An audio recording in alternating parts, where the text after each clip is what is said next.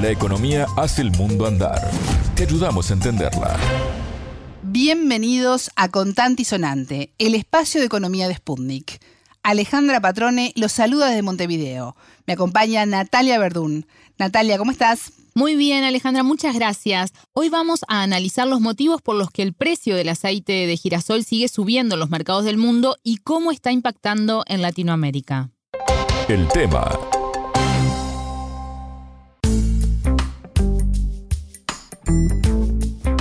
Lo hemos mencionado en Contante y Sonante, el conflicto entre Rusia y Ucrania ha impactado en los mercados de productos básicos y junto con las sanciones de Occidente en contra de Moscú. Están afectando la industria alimenticia mundial. Natalia, ¿hoy no traes otro ejemplo de eso? Sí, exacto. Hoy vamos a hablar del aceite de girasol y de un aumento de precios que ha llevado incluso a que se revalorice el aceite de oliva por un efecto de sustitución. Bien, ¿y cuál es el estrecho vínculo entre el aceite de girasol y el conflicto entre Rusia y Ucrania? Bueno, nos lo va a contar el argentino Gustavo Idigoras. Él es el presidente de la Cámara de la Industria Aceitera de la República Argentina y del Centro de Exportadores de Cereales. El entrevistado nos decía lo que ha significado este conflicto para los productores de commodities agrícolas a nivel internacional y transmitió su preocupación por la reducción de la oferta de este tipo de aceite ante una demanda que no ha cesado. La entrevista.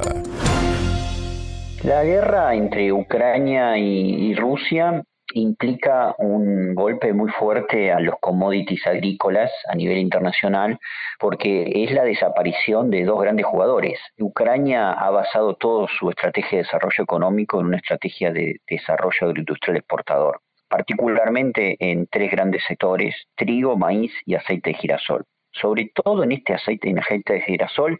Hoy Ucrania es el gran jugador mundial. Ucrania solo representa el 50% de las ventas del mundo de aceite de girasol y desapareció de un día para el otro. Es decir, que la mitad del aceite de girasol del mundo que consumimos no está más. Y si sumamos a Rusia, es el 75% del total de las ventas. Entonces, hoy solo queda en el mundo un 25% de aceite de girasol, que es poco para las necesidades que tiene el mundo y que naturalmente implicó que el precio pase de 1.400 dólares la tonelada a más de 2.200 dólares la tonelada en muy pocos días y no haya descendido porque las perspectivas que tiene Ucrania de poder tener logística exportadora hoy son imposibles. Entonces nadie sabe cuánto va a durar esta situación, de qué manera Ucrania puede e, eventualmente sacar ese aceite de girasol al, mercado mundial y la capacidad de sustitución que podamos tener el resto de los países productores exportadores es muy limitada. Efectivamente, hoy la mayor preocupación es la falta de abastecimiento en base a una demanda sostenida.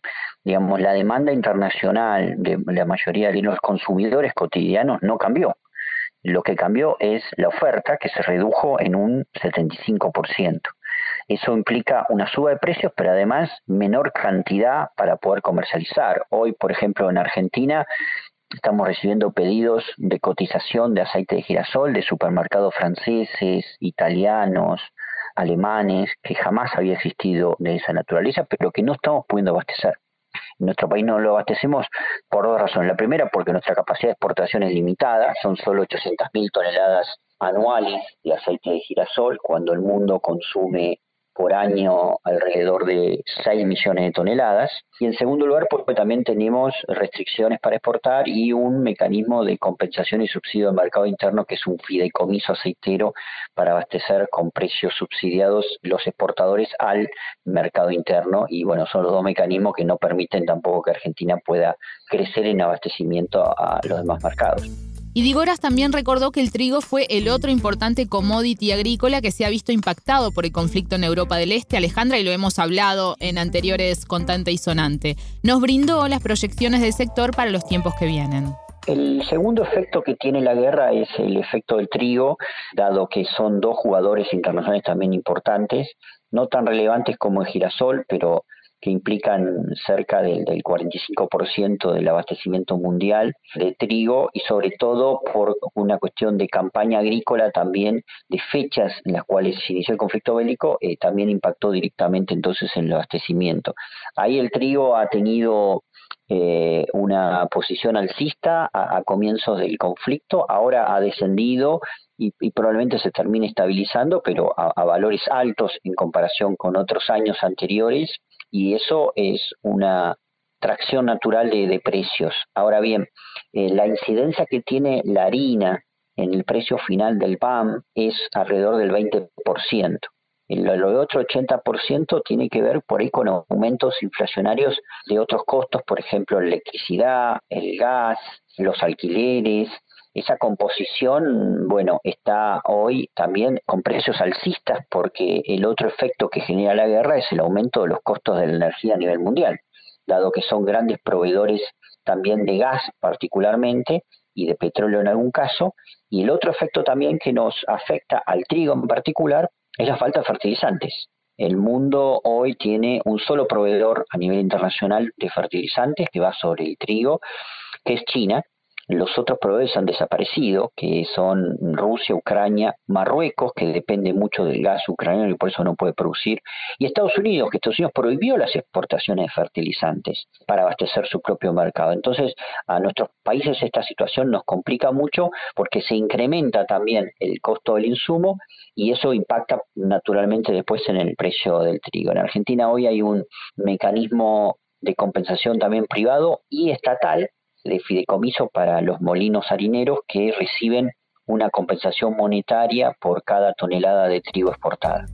Más allá de esta situación, Idigoras nos comentó que la gremial espera que para finales de 2022 los precios bajen. Algo que considera una buena señal para el consumidor final, pero una preocupación pensando en el productor y sus costos. Por ahora la tendencia que estamos viendo es un mercado de precios invertidos, es decir, hoy estamos viendo precios altos que tienen una tendencia eh, de descenso de los mismos hacia fin de año por distintas razones. Por un lado, porque el mercado considera que el conflicto bélico debería finalizar antes de fin de año y por lo tanto podría haber cierta normalización paulatina y progresiva del abastecimiento eh, de Ucrania y alguna salida de Rusia tal vez hacia algunos países asiáticos. Eso por un lado. En segundo lugar, porque empiezan a entrar cosechas de otros países y se están produciendo algunos incrementos de producción, probablemente en países como Australia, mismo Estados Unidos, Canadá, China, India, que empiezan también a crecer sus producciones, sobre todo en el caso de, trigo. Eso va a tener un impacto favorable para el consumidor porque no se prevé a priori un incremento de precios, sino que es el proceso contrario.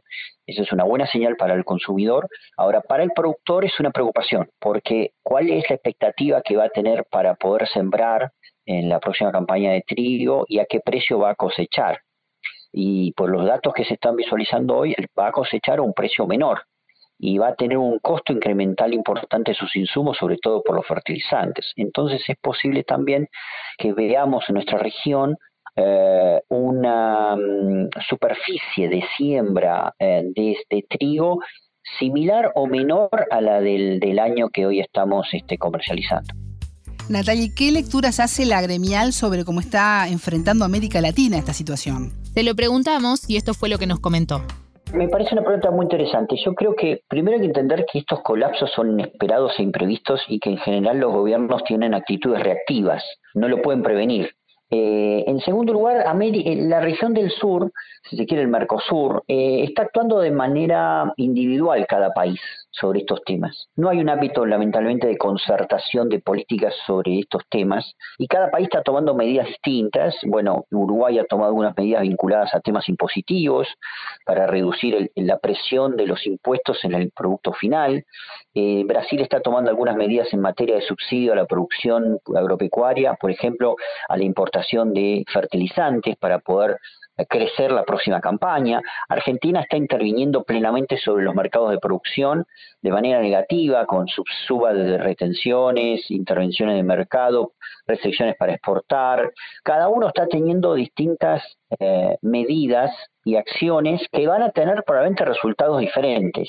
Lo que queda claro es que esto es algo imprevisto, que cada país con sus políticas públicas está tratando de hacer lo mejor que puede en las facultades que tiene o la capacidad real de implementar las medidas y que esto nos, nos afecta a todos, ¿no? Este, eh, como consumidores y, y, que hay que tratar de buscar algún tipo de consenso en la región que hoy carecemos. Me parece que eso es una agenda abierta, pendiente de nuestros gobiernos, que sería bueno que pudieran concertar también políticas comunes en estos temas.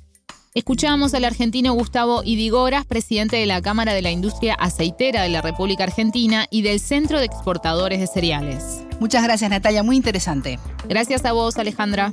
Hasta luego. Contante y sonante desde Montevideo.